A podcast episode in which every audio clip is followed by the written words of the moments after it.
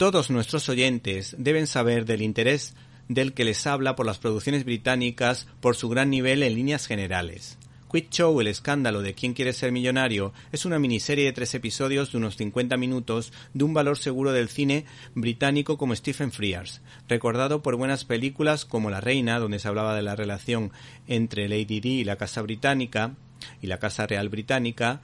o películas como, por ejemplo, La Reina Victoria y Abdul o Filomena, nunca mejor dicho, después del temporal por el que hemos pasado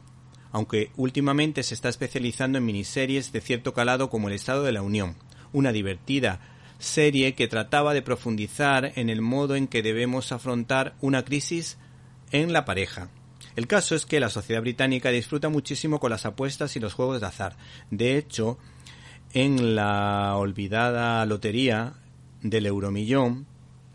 hay que decir que siempre solía recaer en personas de esa zona, no porque hubiera ningún tipo de tongo, sino porque eran de los pocos que participaban en ella. La historia que vamos a contarles ahora, la historia en cuestión, gira en torno a un grupo de creativos que diseñó el programa de ¿Quién quiere ser millonario? para que cualquier espectador, más bien de clase media, pudiera ganar un millón de libras. Y a pesar de las dudas, el público acogió este formato con entusiasmo, sobre todo en Inglaterra, sobre todo en Gran Bretaña, llegándose a crear incluso grupos de seguidores en todo el país. Esta serie desvela las claves de cómo una serie de personas consiguieron participar varias veces en el programa,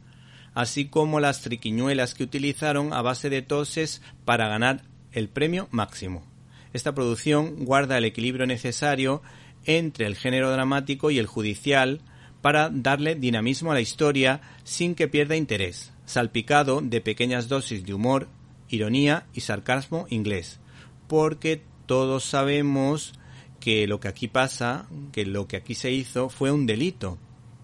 Pero hace gracia cómo estas personas burlaron a una potente cadena de televisión. El alegato de la abogada defensora me parece de una gran inteligencia.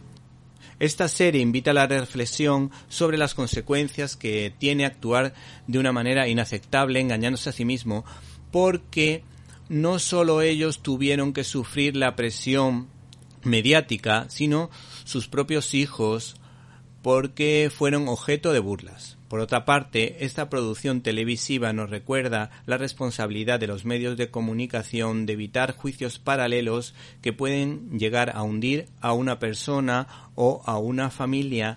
condenando doblemente a la persona afectada independientemente de que el veredicto sea de culpabilidad o de inocencia.